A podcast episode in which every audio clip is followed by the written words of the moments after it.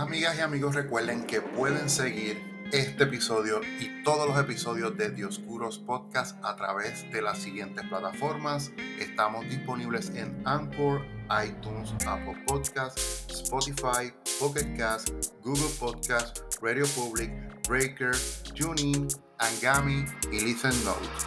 También nos pueden seguir a través de nuestras redes sociales, a través de Dioscuros Podcast, Facebook, Dioscuros Podcast, ahí publicamos todas las semanas nuestros episodios y nos pueden escribir a dioscurospodcast.gmail.com dioscurospodcast.gmail.com Nuestras redes personales, tanto las de Luis como este servidor, Eliezer Rosado, nos pueden seguir en Luis Fernández 4J76, Luis Fernández 4J76 en Instagram, en Facebook lo pueden seguir como Luis Enrique Fernández, Luis Enrique Fernández y este servidor en Instagram y en Twitter me pueden seguir en Eliezer Rosado 1, Eliezer Rosado 1. Así que conéctate, síguenos y dale share a Dioscuros Podcast.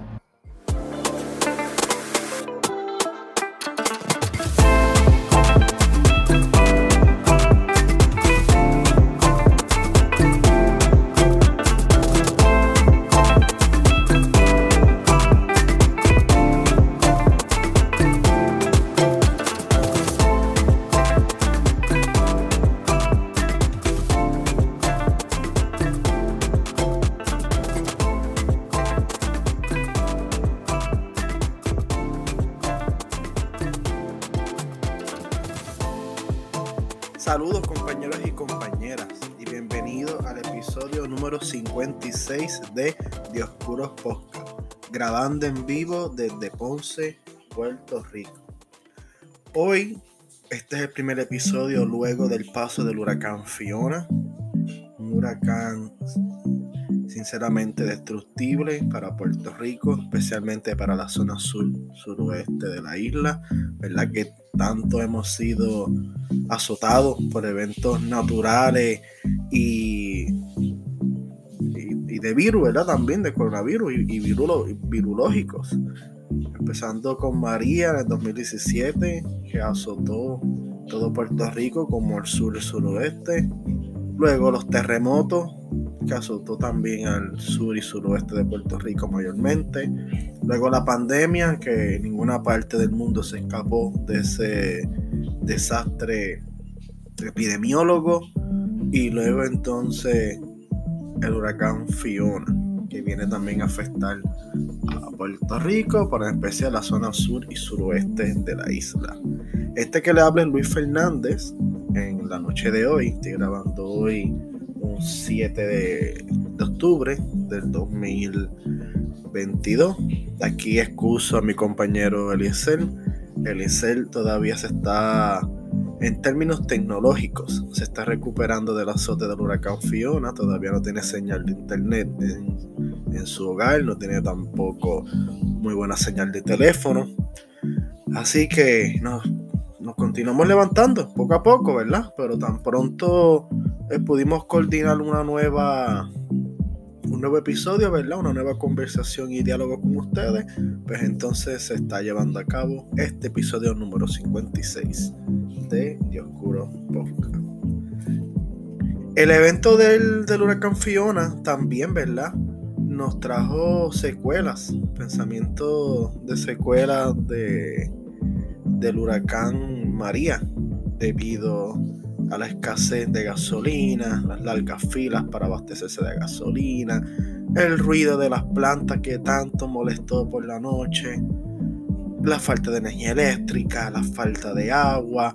Mucha gente comparó esta recuperación como casi un igual que María. Y yo puedo ser un poco, ¿verdad? Testigo de, de eso, porque con el huracán María yo estuve 12 días sin luz y con Fiona estuve nueve, tres días más y, e igualaba, igual que, que el huracán María, los estragos de Fiona. Pero entonces, ¿verdad? Esto nos hace pensar a nosotros que, qué tanto hemos podido mejorar, aprender luego del paso del huracán María. Pero antes, ¿verdad? Antes de, de adentrarme al tema y antes de, de, adentrarme al tema y también hablar y dialogar con más profundidad, ¿verdad? Vamos a dar un pequeño temario. Eh, va a ser bien breve, bien, ¿verdad? Corto. Vamos a estar hablando sobre el paso del huracán Fiona y un poco de historia sobre la llegada o la visita de presidentes de Estados Unidos a Ponce. Como consecuencia del huracán Fiona, el presidente Biden hizo su visita oficial a Puerto Rico visitando Ponce. Así que es un orgullo para los ponceños. Yo sé que los ponceños... ah, by the way, estamos grabando en vivo desde Ponce, Puerto Rico. Y Ponce fue la, palabra que estuvo en boca de todos los puertorriqueños durante esta semana, tanto por la visita presidencial, vinieron muchos eh, miembros de la legislatura de Puerto Rico, especialmente los legisladores de la región de Ponce, vinieron también aquí a ver el presidente, la comisionada residente también, la congresista Jennifer González, la congresista Nedia Velázquez y el gobernador Pierluisi. Así que, ¿verdad? Muchos altos funcionarios se dieron la vuelta en Ponce. El Air Force One, el famoso avión del presidente, también estuvo visitando Ponce. El Marine One, el famoso helicóptero presidencial que transporta el presidente. Vamos a estar hablando un poco más breve sobre eso luego. Y luego a los otros días se hicieron programas radiales y televisivos en Ponce, como por ejemplo el, programa de Jugando Pelotadura, tanto su edición radial como edición televisiva. También se estuvo programando en Ponce esta semana. Así que Ponce estuvo en la boca de todo esta semana, ¿verdad? Para bien o para mal. Fuimos personajes principales, los ponceños. Hay un meme que estuvo corriendo por las redes y no sé, ¿verdad? Si describiéndolo van a, saber cuál es. Es un meme que salen tres personas, ¿verdad? Tres hombres vestidos con una ropa aristocrática de esa época de la Francia de los reyes Luis. Y entonces salen mirando como por encima del hombro un poco. Y, y el meme el meme dice cómo se sienten los de Ponce hoy. Y salen esas tres personas, ¿verdad? Mirando hacia el horizonte, un poco sobre el hombro, con unos aires decrecidos, ¿verdad? Porque son de, de, esa Francia aristocrática de, de, los reyes Luis. Y eso pues recoge un poco lo que ellos piensan que es la actitud del ponceño, ¿verdad? Pensar que, que está... Pensar, ¿no? ¿Verdad? Es que es algo que nos inculcan desde chiquito estamos en el mejor pueblo de Puerto Rico. Así que nada más ni nada menos. Hoy yo quiero mencionarle, ¿verdad? En, eh, para la edición de un día como hoy, más que un día como hoy, es un evento que pasé la semana, que se estuvo celebrando el día de James Bond. James Bond, ¿verdad? El famoso espía británico ha sido un ícono de lo que es la vida de espía, lo que es ser un caballero también, porque pues, James Bond es un, es un caballero, un hombre elegante, apuesto, lo que todo hombre quisiera o añora ser, ¿verdad? Ser elegante, apuesto, firme, decisivo, como la figura de James Bond, una, figura de caballero. Y para esta semana se estuvo entonces celebrando la semana, el día y la semana de James Bond, el famoso personaje creado por Ian Fleming, escrito en inglés.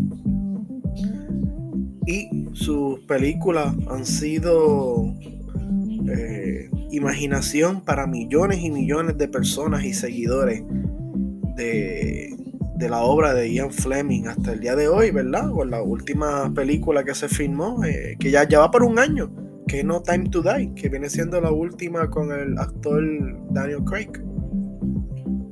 En fin, tú sabes si una película tuvo éxito o no, o si en el mundo de la farándula pop algo tiene éxito o no. Para mí, ¿verdad? Mi, mi, mi medidor es si las personas que no siguen o no están dentro del círculo de, de, la dinámica, si conocen quién es esa figura, entonces que ha tenido éxito. Como por ejemplo, un ejemplo, no todo el mundo sigue baloncesto, pero todo el mundo sabe quién es Michael Jordan. ¿Verdad? Es una figura que se conoce dentro y fuera del baloncesto. A eso me refiero. Tú sabes que alguien, ¿verdad? O algo eh, tuvo un éxito rotundo en, el mundo popular cuando se conoce dentro y fuera, ¿verdad? Del ámbito en que se desarrolla. Y independientemente uno haya visto las películas de James Bond o no, cuando uno menciona James Bond, pues uno ya piensa en, en, en películas, en espionaje. Eso es lo que uno piensa rápido, ¿verdad? En detective. Y eso es lo que James Bond pues, nos ha podido. Ha podido pues, llegar hacia nosotros, independientemente de, de si vemos las películas o no. A mí me gustan mucho las películas con Daniel Craig, que son las últimas, especialmente Casino Royale. una película excelente. Pues, o también, ¿verdad? Otro, otro dato de un día como hoy es que para el año 1983, Sean Connery hace el papel de James Bond en la película Never Say Never Again. Así que un dato interesante, ¿verdad? Sobre la figura de James Bond.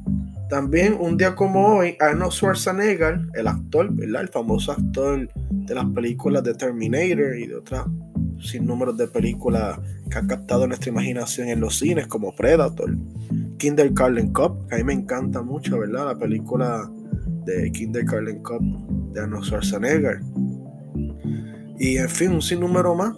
Pero un día como hoy, Arnold Schwarzenegger se convierte en gobernador de California, que es el estado más poblado del, de Estados Unidos.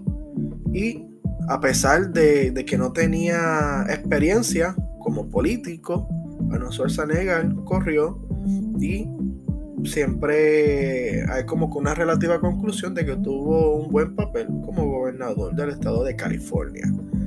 Curioso, ¿verdad? Que Arnold Schwarzenegger corrió bajo el Partido Republicano. Mayormente los actores de Hollywood tienden a ser un poco más eh, liberales, un poco más prodemócratas. Eh, igual que también en el mundo del deporte, muchos atletas tienden a ser prodemócratas. Pero que Arnold Schwarzenegger haya sido entonces una gran estrella de Hollywood y coger por el Partido Republicano, pues entonces es algo que no es, típico, es algo atípico. Pero también hay que recordar el trasfondo de vida de Arnold Schwarzenegger, ¿verdad? Él nace en Europa, en Austria, en su tiempo un país muy conservador también, así que entonces se puede ya entender y comprender un poco sobre la historia y, la y el trayecto de vida de Arnold Schwarzenegger. Él nació en, la ciudad de Thal, en Austria, 1947, dos años después que acabó la Segunda Guerra Mundial. Eh, algo también un dato curioso es que no Schwarzenegger, aunque es republicano, él siempre ha sido muy crítico de las políticas del pasado presidente Donald Trump, que también fue el último presidente republicano. Ok, pero antes de continuar hablando como de sobre temas presidenciales, que es lo que yo también quiero mencionar, vamos a hablar un poco sobre el huracán Fiona. El huracán Fiona pasó el 18 de septiembre del año 2022, dos días antes del, del quinto aniversario del trayecto del huracán María por Puerto Rico. El huracán Fiona, yo entiendo, yo pienso, opino, que fue un huracán que cogió a mucha gente desapercibido, desprevenido, no le esperaban. Yo me recuerdo que hasta ese jueves, viernes, manejo de emergencia estatal, que lo pueden buscar en Facebook, hasta el miércoles, por el miércoles jueves, decía que no se esperaba algo serio de este evento atmosférico. Pero yo como quiera no le creí, ¿verdad? no le creí y yo le comentaba a mi papá que había que prepararse ante este terrible temporal que se avecinaba, porque aunque fuera tormenta, iba a pasar muy cerca de, de la costa sur de Puerto Rico y podíamos sufrir estragos aquí. No como el nivel del, huracán María, ¿verdad? Que así no fue, aunque pareciera para nosotros en el sur que fue algo similar, por, como les comento, porque se ha tardado mucho en, la, fase de esa fase inmediata de recuperarse, ¿verdad? poner la luz, el agua, recoger los escombros, pues se ha tardado un poquito, pero aunque para nosotros, ¿verdad? Y con justo derecho, nos recuerda mucho al huracán María, pero para términos estadísticos y y también para términos de escalas atmosféricas o de meteorología, esto no fue un huracán María. Pero como quiera ya le comentaba a mi señor padre que había que prepararse porque la tormenta se iba a acercar a Ponce, había que estar entonces pendiente. Yo me recuerdo cuando el sábado yo lo, yo lo llamo y él entonces me, yo le comento mira papi, esto va a pasar, esto se va a convertir en huracán categoría 1 por el canal de la Mona. Que eso fue lo que, lo que decía los boletines del huracán, ese último boletín a las 5 de la mañana, que decía sobre el huracán que va a pasar no sé cuántas millas, ¿verdad? Tantas millas de Ponce, pero que se va a convertir en categoría 1 en, en el canal de la Mona. Así que entonces Puerto Rico iba a estar bajo una advertencia de huracán y había que prepararse. Luego de eso, ¿verdad? El resto entonces es historia, nos preparamos por lo último. Yo me recuerdo que yo fui con el viejo mío, fuimos por la cajetera 1 para ver la costa y la playa. Es una tradición que nosotros tenemos, ¿verdad? Ver la ola antes de la llegada del huracán pero siempre con precaución, ¿verdad? Desde la costa, no es que entramos al mar, con precaución siempre desde la costa y siempre tomando un buen juicio.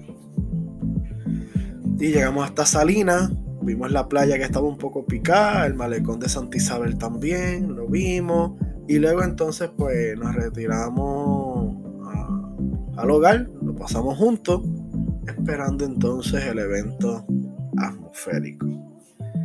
Y finalmente el, Fiona se convirtió en huracán en la costa de Ponce. El ojo pasa por la costa de Ponce, mientras que toda la banda huracanada está arropando el área de Ponce y también todo Puerto Rico.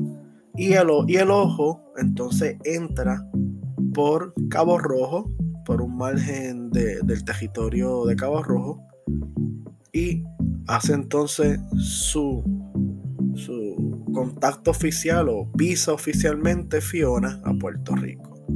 Es curioso, ¿verdad? Porque un huracán se determina que pasa por, alguna, por algún lugar si el ojo entra. No son, ¿verdad? Lo que yo tengo entendido, no es si las bandas entran, es si el ojo toca tierra. Y el ojo oficialmente tocó tierra en Cabo Rojo. Y oficialmente, valga la redundancia, se convierte en un nuevo huracán que toca la isla de Puerto Rico. Entonces aquí es que llega la situación. Una lluvia intensa, una lluvia demasiada, demasiado fuerte. En Ponce llovió alrededor de unas 30 pulgadas, en otras áreas de Puerto Rico 20, 25. Y ha sido la cantidad de lluvia que más yo he visto en mi vida con este huracán. Y comenzó ese domingo, ¿verdad? Yo nos, nos, acostamos el sábado y ya el domingo como a las 11 de la mañana comenzaban las bandas este, del huracán a dar y a dar. Y como a las 11 y media se me va la luz y no es hasta 9 días después que entonces llega el servicio de energía eléctrica. Algo bien curioso que es que para el huracán María a mí no se me fue el agua Y para el huracán Fiona se me fue el agua por un día y medio. Imagínense, ¿verdad? Si hemos, si nos hemos levantado de María para acá. Que es, ¿verdad? Eso es lo que yo quiero comentar. Todos los eventos atmosféricos son distintos, ninguno es comparable con otro. Solamente, ¿verdad? Podemos conocer la magnitud. Tan, ¿verdad? Me refiero tanto por, por la medida del huracán, pero también por el trayecto histórico que tiene un pueblo ante los azotes de huracanes. Hay una forma que también podemos conocer entonces cómo fue el efecto de huracán o el trayecto del huracán. Y en Puerto Rico, aunque nosotros tenemos un historial de huracanes desde tiempo prehispánico, pareciera que no aprendemos o no o no tomamos el tiempo de aprender o de mejorar una respuesta a un huracán. Y más este huracán que fue categoría 1. Yo debatía con unos compañeros antes de, de que pasara el huracán. Ellos me decían, esto quizá va a poner bien malo, bien feo, y yo les comentaba, yo no creo tanto, porque luego de María, aquí ocurrió una fase de recuperación y de reconstrucción. Oye lo que digo, una fase de recuperación. Inmediatamente lo de María comenzó el proceso de recuperación y reparación y reconstrucción. ¿verdad? Podemos añadir la palabra reparación y reparación y construcción. Yo me recuerdo que yo vi con mi ojo los helicópteros, los helicópteros del ejército de Estados Unidos cargando antenas. Yo vi cuando ponían postes nuevos. Y yo le comentaba a ellos, no puede ser que aquí no haya mejorado arco después del huracán María. Por lo tanto, entiendo que el azote, o mejor dicho, la recuperación, el levantarnos luego del huracán Fiona, no debe ser tan trágico, no debe ser tan fuerte. Pues, como menciono, no fue tan fuerte como yo les, expliqué, pero tampoco no fue tan rápido como ellos me mencionaban a mí o como ellos me refutaban a mí. No sé si es que yo peco de inocencia, yo pensaba que ya, el huracán pasó domingo, que como esto era un categoría 1, y luego de cinco años de recuperación, reconstrucción y reparación, ¿verdad? Esas distintas fases, pensé que el sistema eléctrico iba a estar un poco más fuerte. Pensé, yo pensé que ya para el miércoles o jueves vamos a tener luz. yo dije, fue todo el domingo, para el miércoles tenemos luz no vino a ser hasta nueve días después. Yo me decía a mí, si llega a la mitad de lo que, si la luz llega a la mitad de lo que me tardé para María, es un éxito. Pero después yo me quedé pensando, pero es que es categoría 1, María fue 4. Este fue categoría 1 con vientos de 2, ráfagas de 2. Así que yo dije, debe ser menos, debe ser en vez de 6 días, ¿verdad? Que es la mitad de 12, que fue lo que me quedé con María sin luz supone que sean dos, tres días, pero nueve días, más de la mitad. Y uno como ciudadano se decepciona. Yo me decepcioné.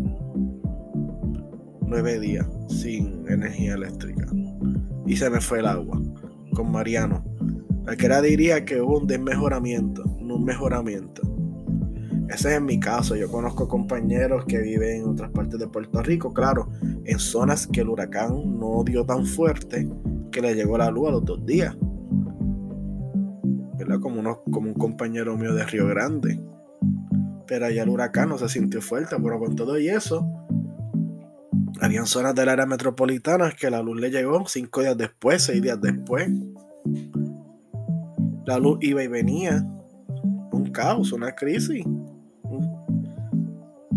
semáforos apagados, porque yo fui a San Juan tres, cuatro días después del huracán. Semáforos y avenidas apagadas. Una verdadera crisis. Eso es lo que estábamos, estábamos viendo. qué se puede sacar de todo esto? Pues que Puerto Rico necesita mejorar urgente Rush. Y yo creo que esto es algo, que estoy diciendo, que Puerto Rico tiene que mejorar Rush inmediatamente, urgentemente. Y es algo que ustedes dirán, Luis, que tú no estás diciendo nada nuevo. Y es cierto. Aquí yo no estoy descubriendo ni la luna, ni, ni el nuevo mundo. Que de hecho, el 10 de este lunes 10 de octubre se, celebra el descubrimiento de América, que eso siempre ha sido un debate, ¿verdad? Especialmente ahora que estamos revisando la historia estamos revisando muchos datos históricos, personajes históricos, monumentos históricos. A mí lo, y yo no veo eso mal, me preocupa es desde la óptica en que estamos haciendo eso. Desde la óptica, que es una óptica de desconocimiento e ignorancia de cómo funcionaba un poco la sociedad del pasado, pero esos son otros 20. Pero está muy bien que se haga la revisión y el estudio del pasado.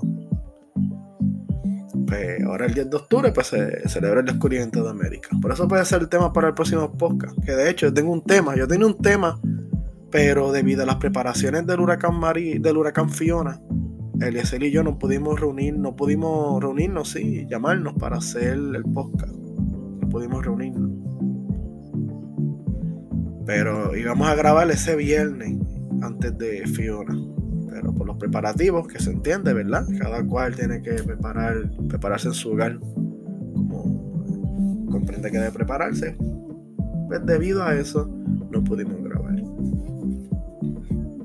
Al fin de cuentas, la preparación, este, la respuesta fue, fue nefasta. Sí, yo sé que como el gobernador decía que a seis días del huracán un 70% tiene luz, que eso es récord, pero es que esos, esos son números capciosos. Para mí, algo, para mí algo capcioso es cuando tú utilizas la verdad, ¿verdad? Cuando tú, cuando tú utilizas los datos correctos para manipular la verdad. Eso suena contradictorio, ¿verdad? Manipular los datos correctos perdón, utilizar los datos correctos para manipular la verdad.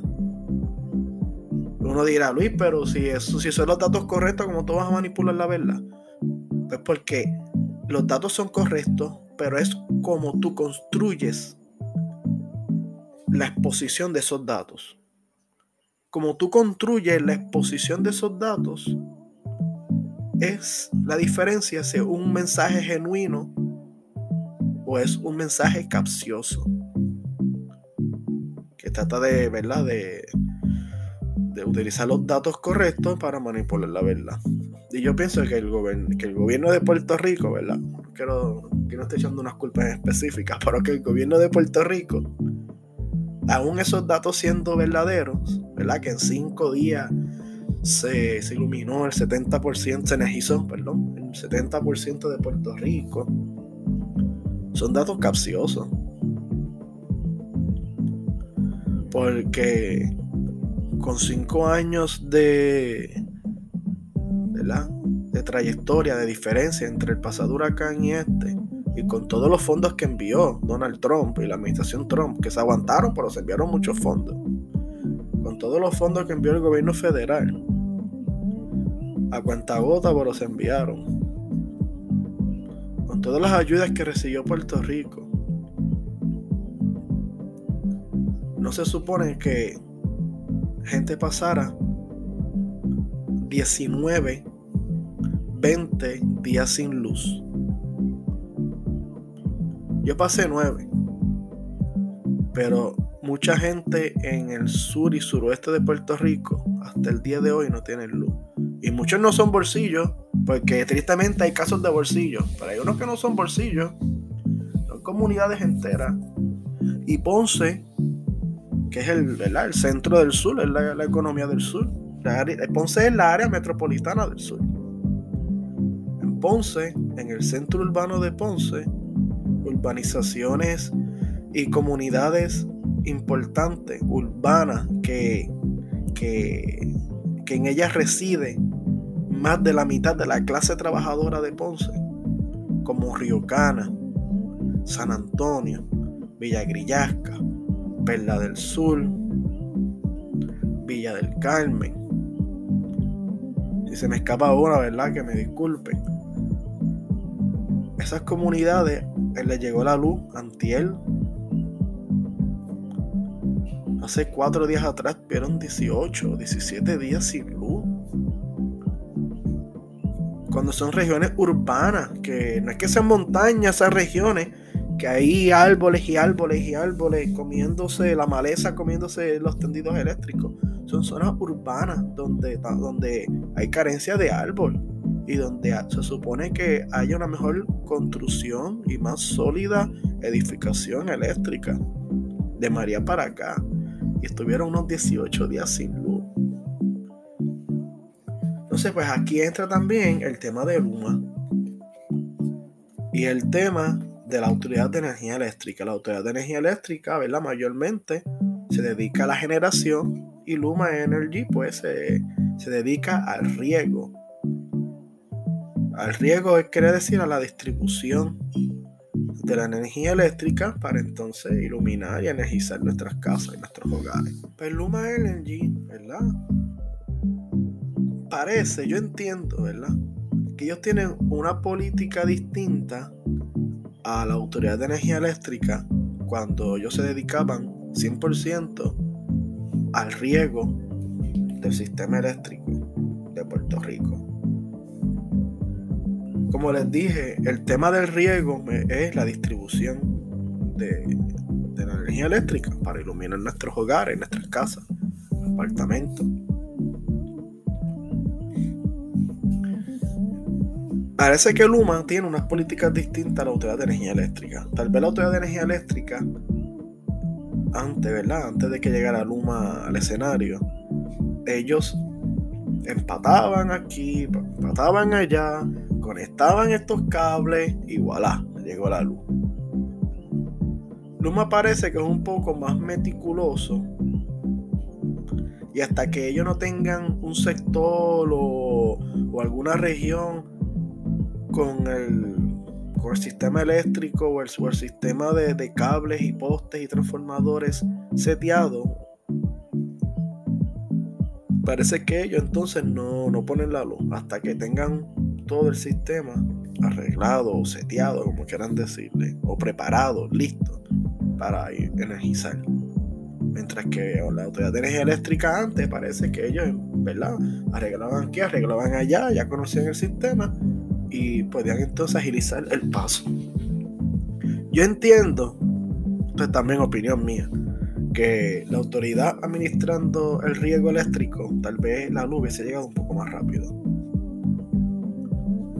Luma, pues ellos como una como compañía, ellos también buscan como ahorrar dinero cuando dan el servicio, ¿verdad? Porque es una compañía privada. Pues ellos tienen otras políticas de cómo hacer o, de cómo procesar o desarrollar el proceso de, de energización. Ese es mi pensamiento, que tienen otra política, otra política de compañía. Como les dije, ¿verdad? Que no se energiza nada hasta que todo esté ready. Pueden tener, ellos pueden tener ya listo estos, estos, estos 10 sectores. Pero esos cables de esos 10 sectores te conectan con los transformadores y las cajas eléctricas de estos otros cuatro sectores. Pues hasta que esos cuatro sectores no, no se terminen, estos 10 que ya están listos no se van a iluminar. No sé si me explico. Ese yo creo que es la política de, de Luma. Más meticulosa, pero un poco más técnica, es más tecnicista. La autoridad de energía, la autoridad de energía eléctrica pues ellos entonces iluminaban y prendían las comunidades de acuerdo a la vez que arreglaban. En el momento en que arreglaban. Luma arreglaba y entonces cuando tuviera un sector preparado, pues lo prendía. Prendía el bombillón, como yo digo, para iluminar y energizar las casas. como menciono, son políticas distintas. Son políticas distintas, como les menciono. Yo no estoy aquí diciendo que Luma es mejor, que la autoridad era mejor cuando administraba el riego. Aquí yo estoy, ¿verdad? Hablando los datos según mi apreciación. Esto es un, ¿verdad? Un episodio, vamos a decir, un episodio de desahogo. Eso sí, Luma es más tecnicista. También estaban los rumores que, ¿verdad? los analistas hablaban aquí y allá. Hay unos que decían que el problema no era Luma, que el problema era la falta de generación. Que las plantas de energía eléctrica, como son obsoletas, no generaban la suficiente energía para que entonces Luma pudiera distribuir el, el riego, distribuir la energización. Otros analistas comentaban que era que mientras Luma iba energizando, entonces las plantas iban generando, porque esas plantas son tan obsoletas que no pueden generar mucho, tienen que generar poco a poco, y mientras entonces se regaba el sistema eléctrico, entonces generaban las plantas energía eléctrica. Yo no soy aquí un electricista, ni nunca trabajé con una autoridad de energía eléctrica. A mi Luma no me ha ofrecido empleo. Así que estos son los datos, ¿verdad? Que yo conozco y escuché durante estos días horrendos esperando que, que volver a, la normalidad luego del huracán Fiona. Y digo volver a, la normalidad, pero en verdad la, la normalidad puede ser algo relativo. Dice el famoso filósofo griego Heráclito que cuando tú te sumerges en unas aguas, nunca sales igual. Toda persona que se sumerge en las aguas, cuando sale otra vez a flote, es una persona nueva. En otras palabras, él dice que todas las experiencias te cambian, te transforman. Tú no vuelves a ser como tú eras antes, tú no vuelves otra vez para atrás. La persona, las personas que éramos nosotros el 17 de septiembre era una persona distinta a la que es hoy en día. 17 de septiembre, ¿verdad? Antes del huracán Fiona. Somos personas distintas. Y eso es lo que quiere decir Heráclito. Los que, que se sumergen en las aguas, cuando salen a flote otra vez, son personas nuevas, personas distintas. Y esa alegoría, o esa alegoría, sí, o metáfora de Heráclito, sobre la transformación por, la por, sumergirse en las aguas eh, es similar o de ahí es que entonces sale también ese concepto del bautismo, ¿verdad? El bautismo en el mundo cristiano. Tú te bautizas por las aguas y cuando sale eh, del bautismo, ¿verdad? Que sale de las aguas, eres una criatura nueva, eres un ser humano nuevo. Eso es lo que representa las aguas del bautismo. Así que la teoría de Heráclito, ¿verdad? La, alegoría filosófica de Heráclito, la teología de la iglesia cristiana, ¿verdad? Lo que tiene que ver el agua y la transformación. Y también muchas otras religiones asimilan el agua con la transformación. También. Como en India, la gente que utiliza el, río, el, el, río Indus, ¿verdad? Ese mundo de allá de India, el río Ganges. Y muchas religiones pues tienen el agua como un ente de transformador un ente de cambio. La comunidad islámica con la fuente de Samsam, que era la fuente donde supuestamente el ángel le dio de beber a, Ismael, que de ahí es que surge, ¿verdad? De, de la línea patriarcal de Abraham e Ismael es que surge los hermanos musulmanes, los islámicos. Así que podemos también tomar esa alegoría nosotros.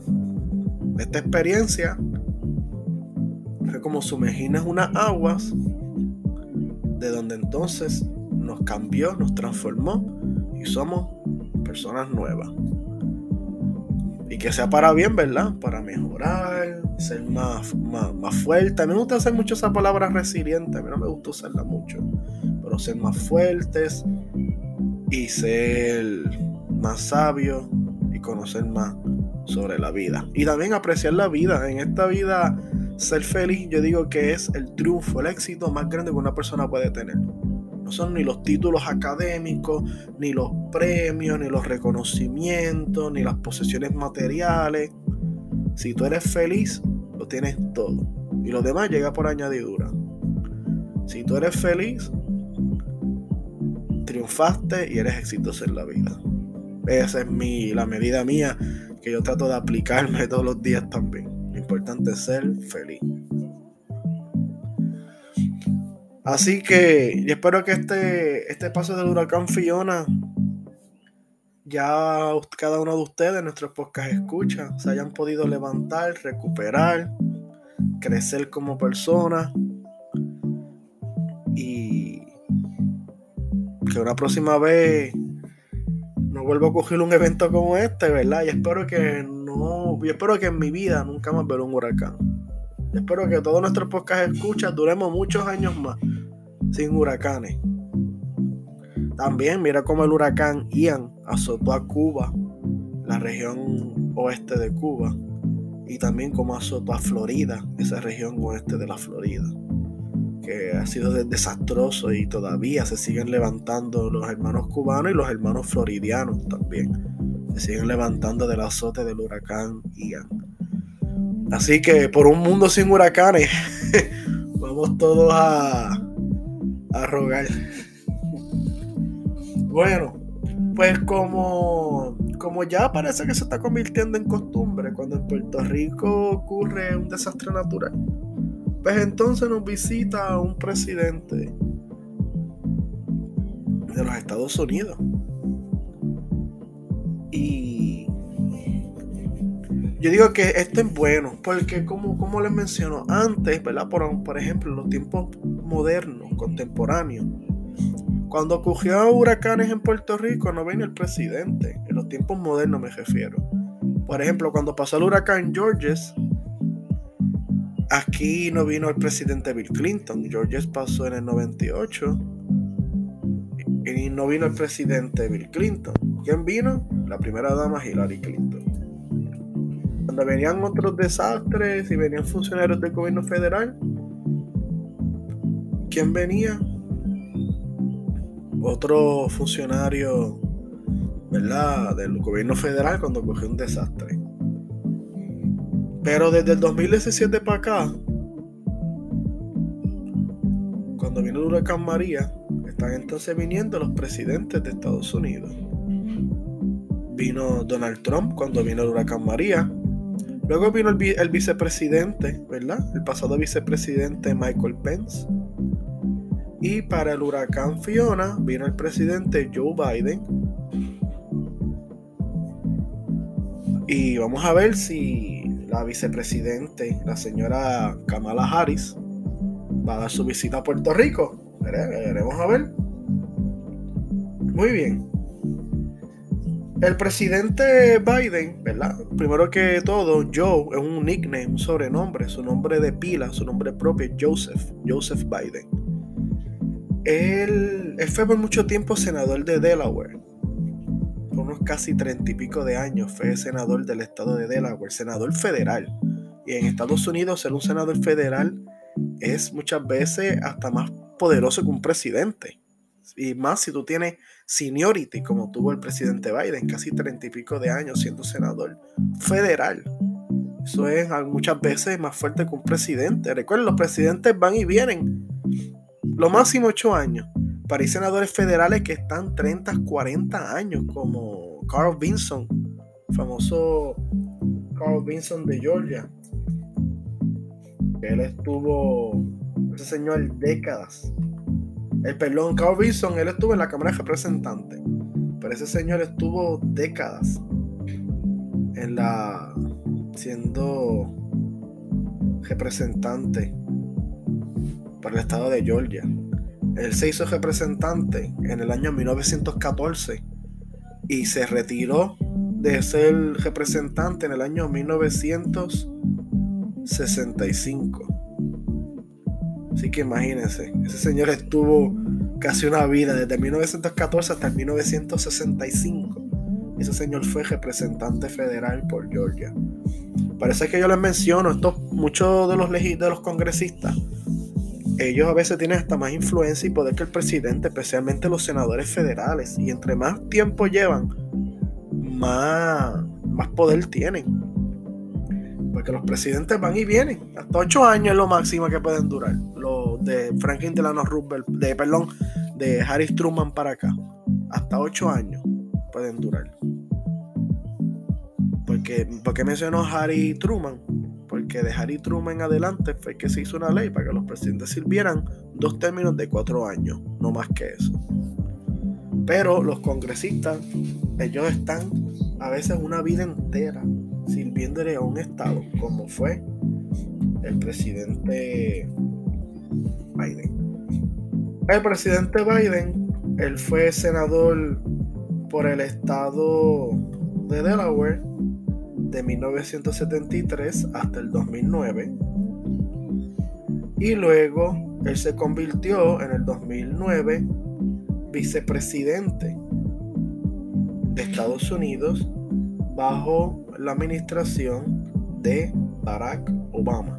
Que Barack Obama pues, eligió a Biden como su compañero de papeleta al ganar las, primarias demócratas del 2008, las primarias presidenciales.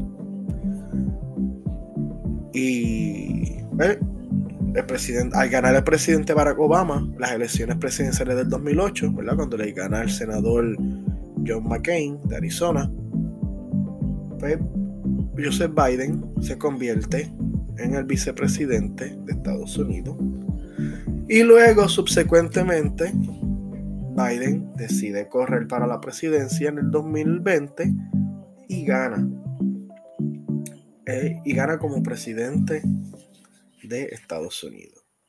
Y aquí entonces cuando vamos a entrar un poco a los datos históricos sobre los presidentes que han visitado el municipio de Ponce.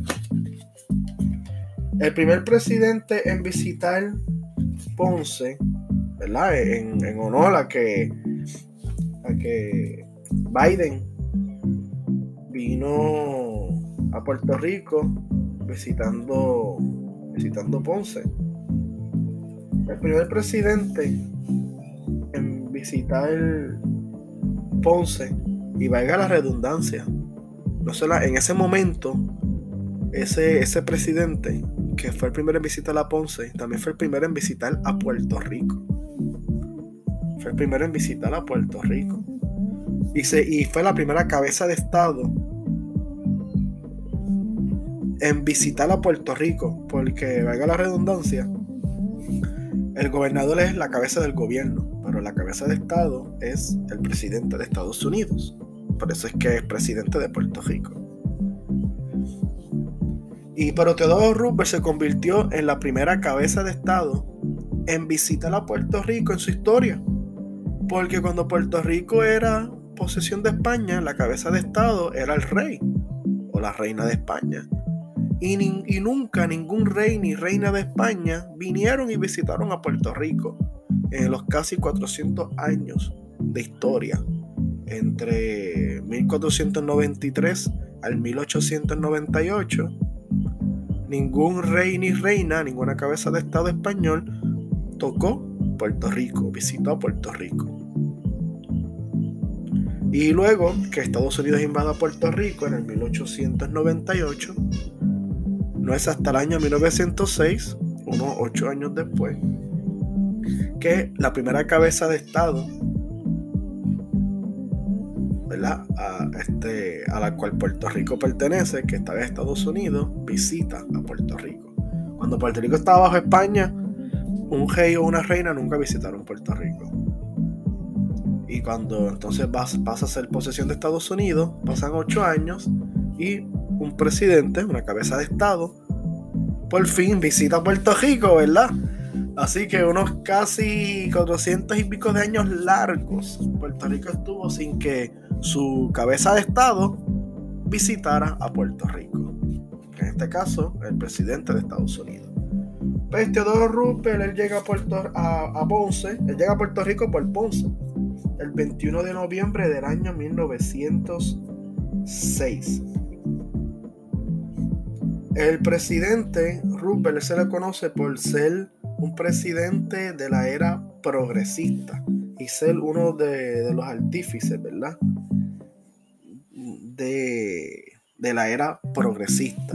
La era progresista fueron, fue un momento en Estados Unidos cuando se hicieron muchas reformas sociales y hubo mucho activismo social para el mejoramiento de la calidad de vida de la clase trabajadora de Estados Unidos. Es algo bien importante de la era progresista, que muchos historiadores señalan que va desde 1896 al 1916. Y aquí se atendió muchos problemas de urbanismo, industrialización, contaminación, inmigración y corrupción gubernamental en Estados Unidos. Y como les dije, progresistas, hicieron muchas leyes y muchas reformas gubernamentales en pro de la clase trabajadora estadounidense. Y Puerto Rico, ¿verdad? Se, se benefició de esa era progresista estadounidense. Eso sería un buen episodio para un próximo episodio. Eh, perdón, eso sería un buen tema para un próximo episodio de Dioscuro Podcast. Muy bien, pues otros datos de Teodoro Roosevelt es que él fue gobernador de Nueva York.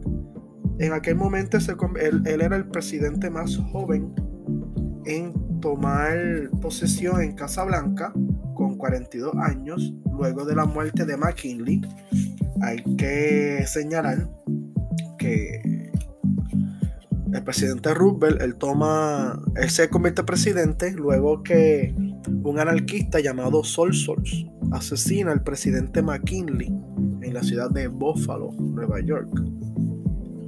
Que eso fue una de, eso fue cuando estuvieron las horas anarquistas por todo Europa y Estados Unidos, que ahí fue cuando también en esos tiempos, ¿verdad? Entre finales del siglo XIX y comienzo del siglo XX también asesinan al zar de Rusia, Alexander. Este, en España también ocurrieron algunos asesinatos políticos de figuras importantes. En Italia también. Así que en esa época de anarquismo y, y crisis sociales, también sufre Estados Unidos con la muerte del presidente William McKinley. El presidente William McKinley. Otro dato importante, ¿verdad? De Theodore Roosevelt es que él aumentó el número de los parques nacionales él aumentó el, número de los parques nacionales. Ah, ahora, ¿verdad? Valga la redundancia. El rey de Italia que asesinaron durante esa ola, ¿verdad? De, de asesinato de líderes de Estado fue el rey Humberto I de Italia. El rey Humberto I de Italia. Y ahí también murió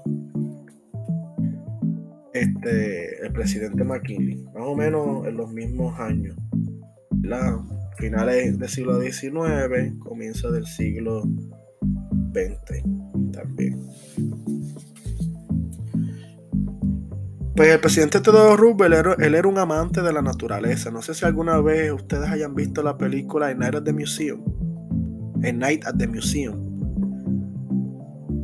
Que el, fallecido actor, ¿verdad? Que en paz descanse, Robin Williams, hace el papel de Theodore Roosevelt que él era un gran admirador de la naturaleza.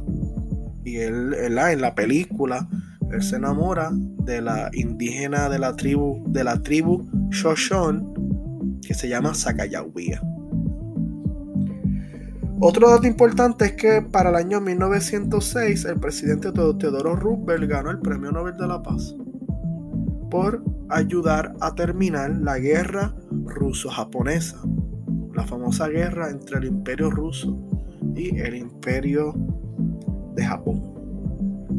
Y también Teodoro Roosevelt tiene su cara en, esta famosa montaña que se llama Mount Rushmore, donde están grabadas las caras de los presidentes en la montaña.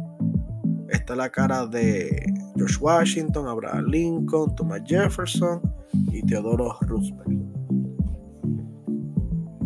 Excelente. Pues el próximo presidente que va a visitar a Puerto Rico a través de Ponce, claro está, es Herbert Hoover.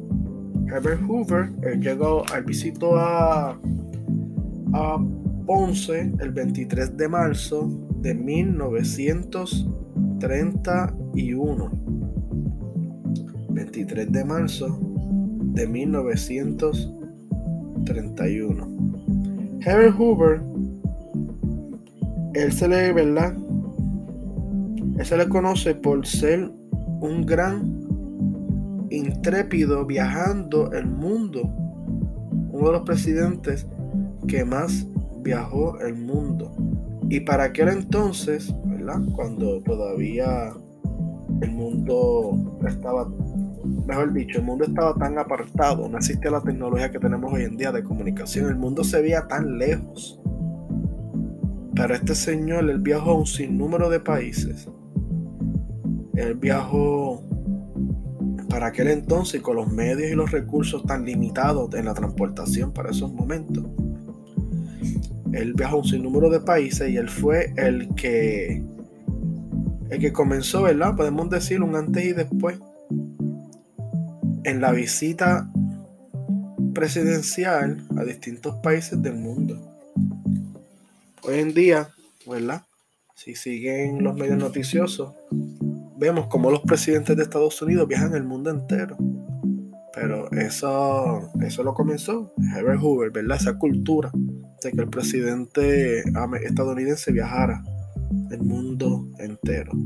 Herbert Hoover también se considera como el primer presidente millonario. Un millonario hecho, ¿verdad? una fortuna hecha por él mismo. Self, lo que en inglés llaman self-made millionaire. O sea, que él mismo se hizo millonario para la edad de los 40 años. También durante su administración fue cuando ocurre la Gran Depresión. Muchas personas lo señalan a él, aunque claro, la responsabilidad no cae en, no cae en él totalmente.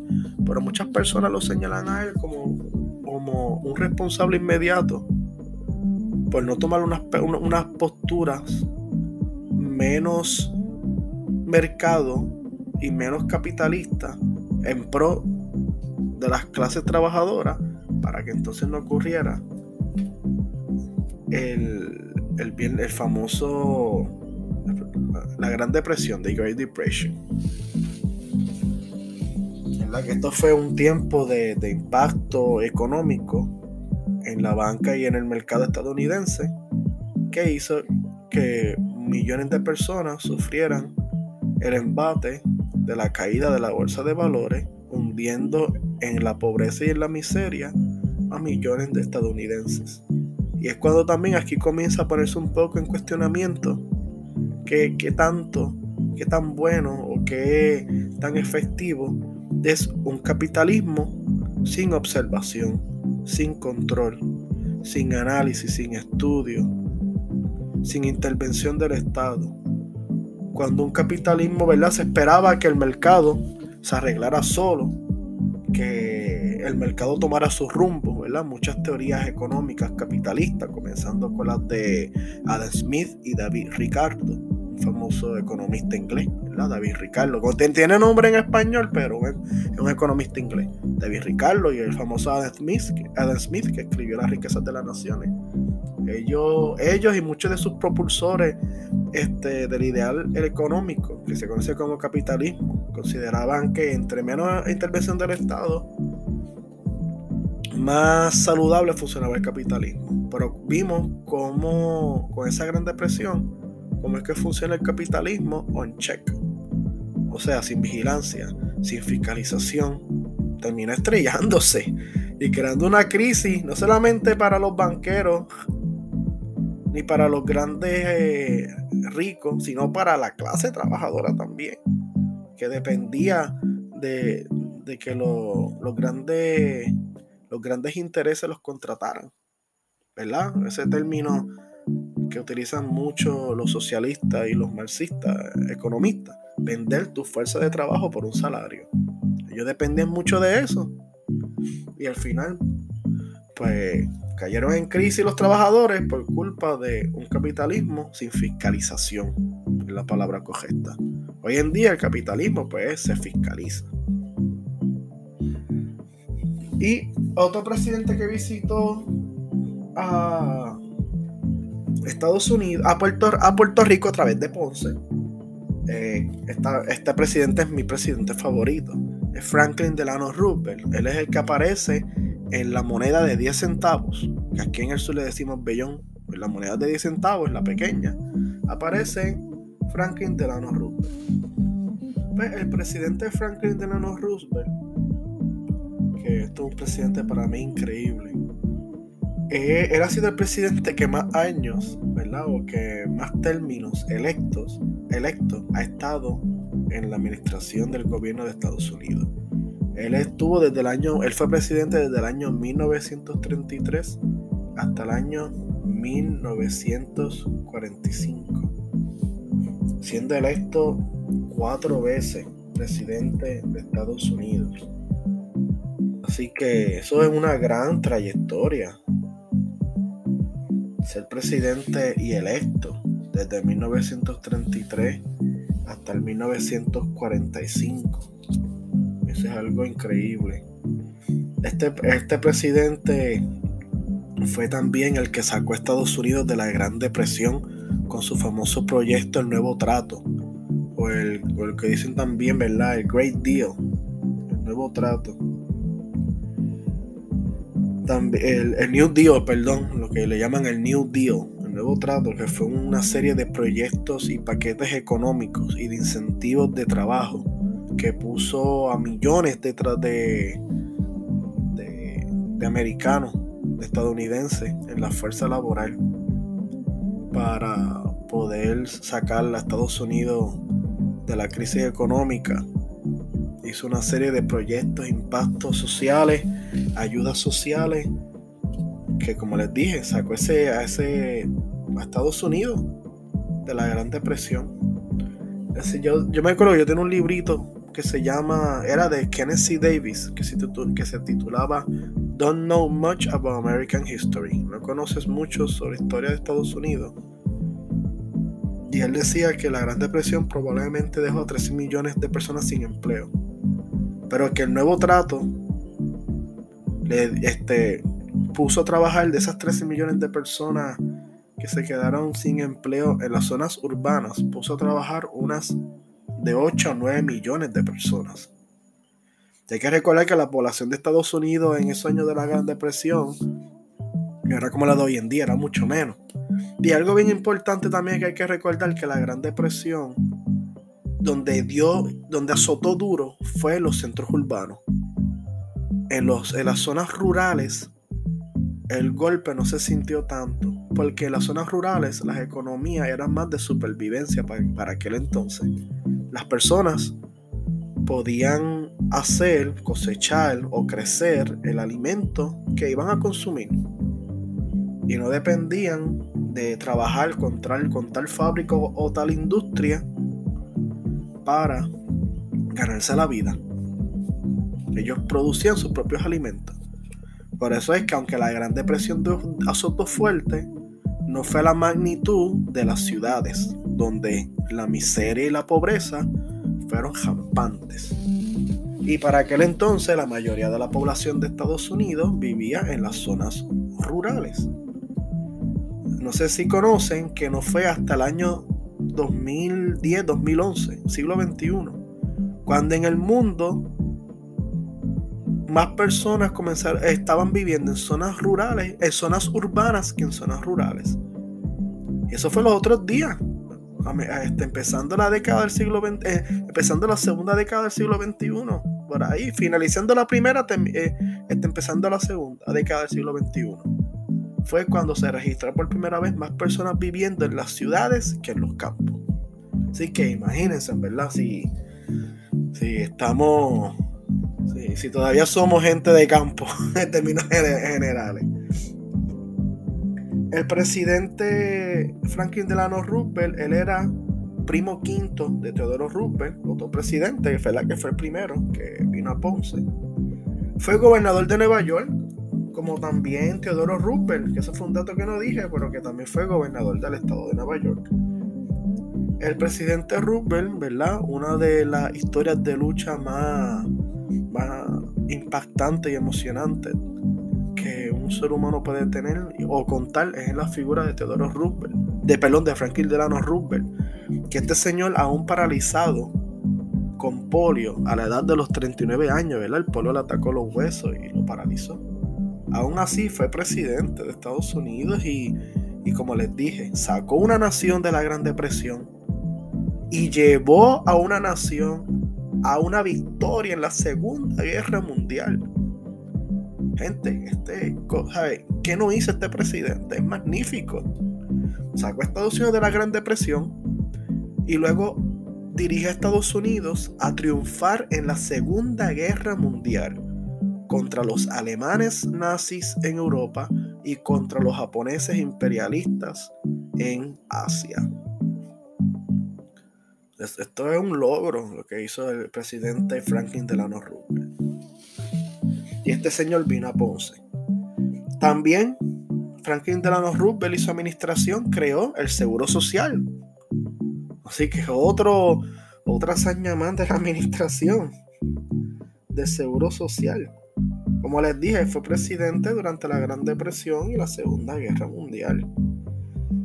Fue 12 años presidente y aparece en el bellón. En la moneda de 10 centavos, ¿verdad? Porque gente, entiendo que los del norte no le dicen bellón a la moneda de 10 centavos.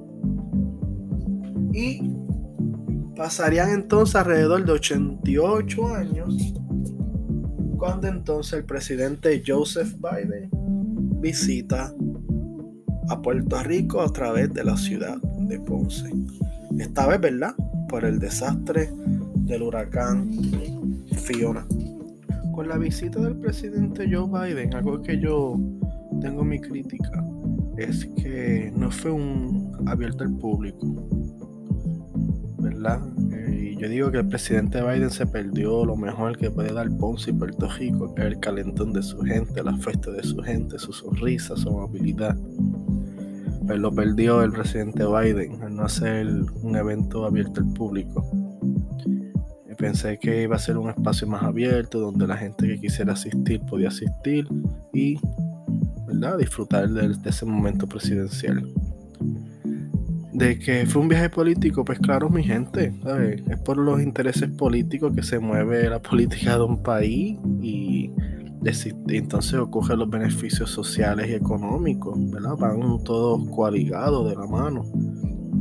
Y es por los intereses políticos lo que hace que se muevan entonces las ayudas y los beneficios. Lo ideal sería nosotros crear un mundo donde no sea el interés político, sino sea la bondad del corazón de la persona, que hace entonces mover el, bienestar social, económico de los pueblos. Pero hasta, hasta cuando lleguemos a ese momento, mientras tanto, hay que jugar con lo que es el interés político para uno entonces poder hacer eh, grupos de, asociación o grupos de interés para poder entonces traer lo mejor para lo nuestro y aprovechar todos los beneficios que puedan ocurrir. Pero así que se mueve en el sistema que nosotros tenemos por interés político, no es por bondad del corazón, son muy pocos, uno o dos que mueven el bienestar por bondad del corazón y no por un interés político detrás. Así es, y hay que aprovechar esas vías. En, en momento pop, pues entonces quiero recalcar lo que la serie Andor, no la he visto, estaba con el apagón del huracán, que recalco. Eh, yo no tuve señal, ni internet, ni celular. Pensé que para estas alturas ya esas compañías de comunicación iban a haber mejorado su servicio aquí en la isla después de cinco años del paso del huracán, pero vemos que no es posible. Y también está la serie Tale of the Jedi, que es otra serie que también se va a dar por Disney Plus ahora en octubre sobre Star Wars. Saben que yo soy muy fanático de Star Wars. Y hay una, hay una hay un documental película corriendo por Caribbean Cinema que es San Juan más allá de las murallas celebrando los 500 aniversarios de la Fundación de San Juan, ¿verdad? Cualquier persona que tenga un interés de la política y de la, perdón, de la mía política, de la historia de Puerto Rico, pues entonces pueden ir y ver la película ahí cómodos en el cine, viendo historia, qué mejor que eso. Yo creo que casi nada. Así que con este entonces los dejo, ¿verdad? El próximo episodio 57 espero que Eliezer se reintegre y podamos entonces continuar con las conversaciones y diálogos. Hasta entonces, pues se me cuidan. Espero que tengan un excelente fin de semana y, y semana también próxima. Siempre en la lucha, siempre buscando la felicidad y paciencia logrando las cosas. Hasta la próxima.